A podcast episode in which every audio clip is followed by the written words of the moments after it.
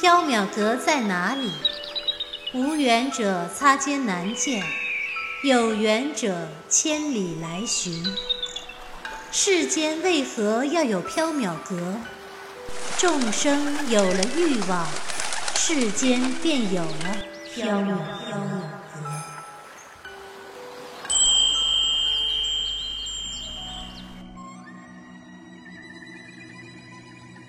您正在收听的是长篇系列奇幻小说剧《缥缈提灯卷》，作者白姬婉，播讲只浅墨深，张涵。第五折来世草，第三章涉猎。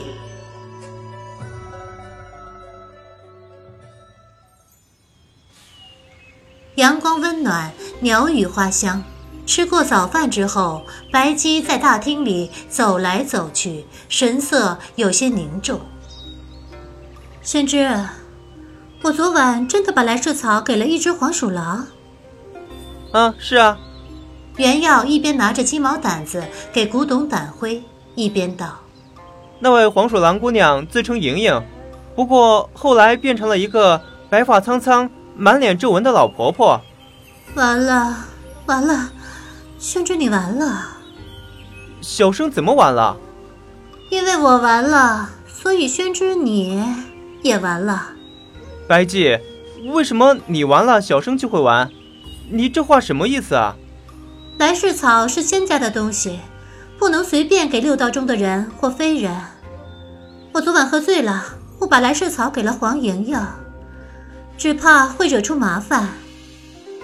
什么意思啊？偷窥一个人的前世今生，这不是世间常态，会错乱阴阳，破坏天罡。能说的浅显一些吗？小生听不明白。说的浅显一些，就是六道轮回乃是天机，被人看破会有灾难。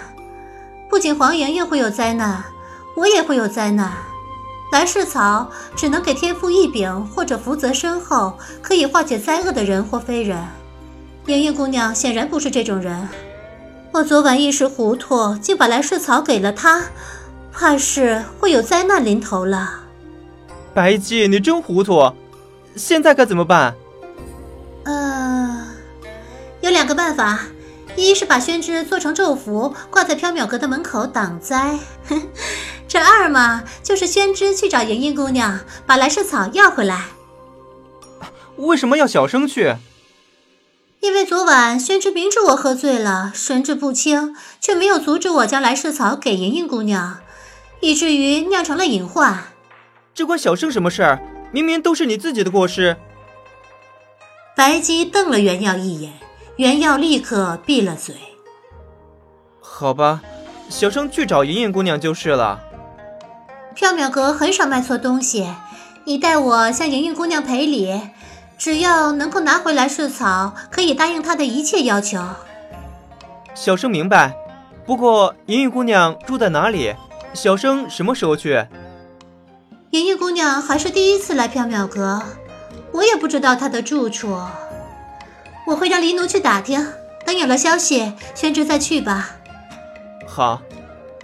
定下了解决问题的方法，白姬不再走来走去了，随手拿起一面铜镜，倚坐在柜台边簪花。一阵脚步声逼近，一个人影飞快地卷进了缥缈阁。白姬抬头一看，笑了：“ 雷公子真早，今天是来讨宝贝，还是来送点心？”韦燕穿着一身窄袖胡服，踏着鹿皮靴子，手上戴着护腕，腰上悬着剑壶。他卷到柜台边，拍下一锭银子，约有十两，笑道：“白姬，今天天气不错，宣之借我一天啊，我带他去打猎。”“去打猎？今天天气好，宣之不外借。要借嘛，怎么也得二十两银子。”“哎。”之前借宣之一天不都是十两吗？什么时候涨成了二十两？因为今天天气好呀。下次来再补给你十两。今天宣之我带走了啊。走，宣之，我们打猎去。呃，那个丹阳，小生从未打过猎，也不会拉弓。韦燕拍着袁耀的肩膀，信誓旦旦：“宣之放心，我乃是神箭手，我教你打猎。”先之去吧，不要整天待在缥缈阁里，偶尔出去走走，多看看人。袁耀换了一身白鸡的男装胡服，跟韦燕去打猎了。缥缈阁中生意冷清，白姬闲坐在柜台后面簪了一天的花。黎奴上午出门去打听黄莹莹的住处，下午才回来。傍晚之后，宵禁之前，袁耀提着一只被雨箭穿心的野山鸡回来了。黎奴给袁耀留了半条鱼、一碗米饭。袁耀虽然已经和韦燕吃过晚饭了，但是怕黎奴生气，只好又吃了一次。掌灯时分，袁耀脱下胡服，穿上了自己的青衫。袁耀坐在廊檐下，望着死去的野山鸡发呆。白鸡见了，很奇怪：“不过是一只野山鸡嘛，宣之总盯它干什么？”袁耀叹了一口气：“小生生平第一次拉弓，第一次射箭，居然就射中了一只野山鸡，小生总感觉很不可思议。”啊，连先知都射中了呀！那想必山林里一定到处都是野山鸡吧？那韦公子呢？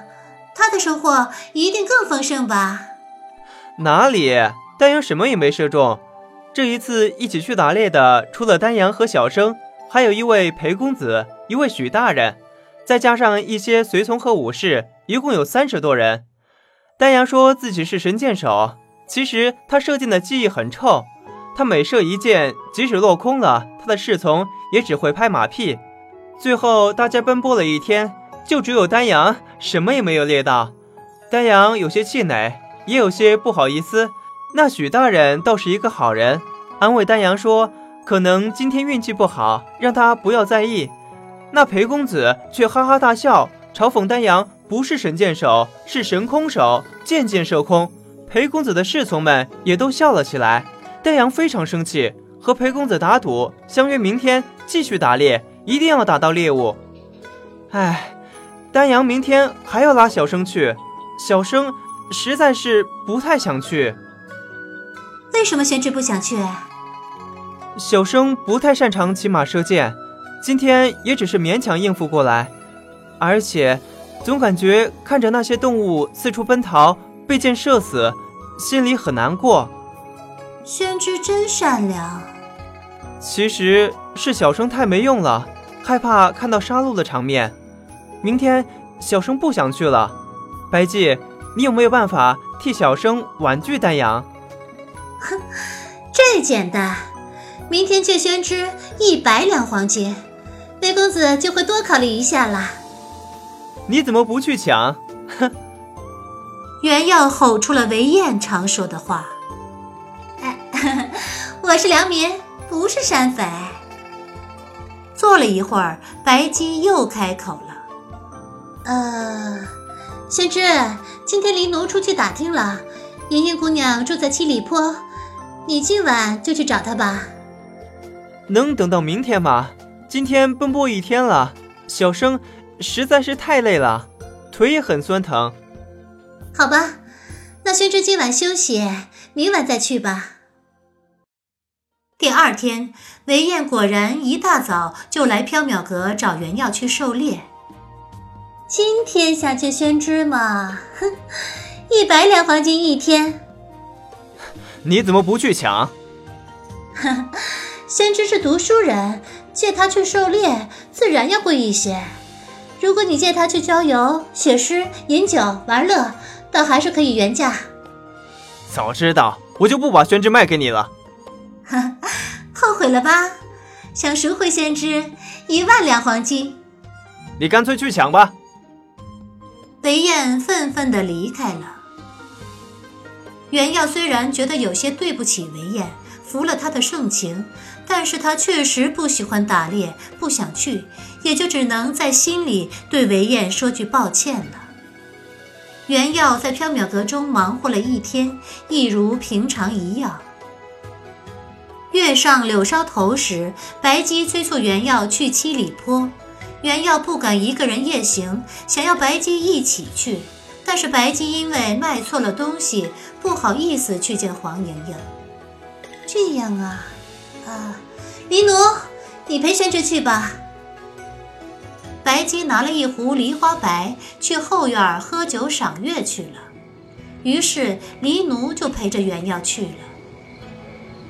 一人一猫来到七里坡时，已是月上中天，山林中一片寂静，只有风吹过木叶的沙沙声。黎奴带着原药走进一片乱石岗，四周荒烟蔓草，乱石嶙峋。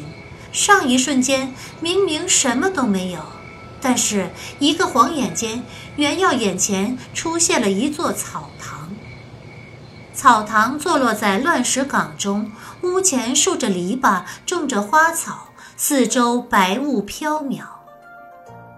那应该就是这里了。书呆子，去吧。为什么只叫小生去？黎奴，你不一起来吗？黎奴挥舞着拳头，凶巴巴。爷像是低头哈腰给人赔礼道歉的人吗？叫你去你就去，不许啰嗦。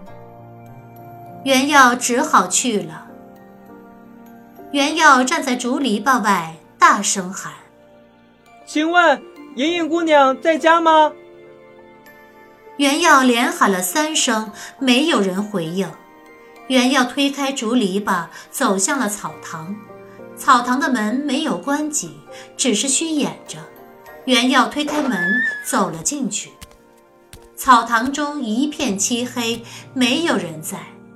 袁耀只好退了出去。黎奴倚在一棵香樟树下，嘴里叼着一根草，无聊地等着袁耀。袁耀走过来，对黎奴道：“草堂中没人，莹莹姑娘大概是出门去了。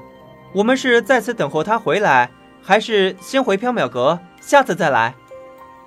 黎奴想了想，嗯，那先等一会儿吧。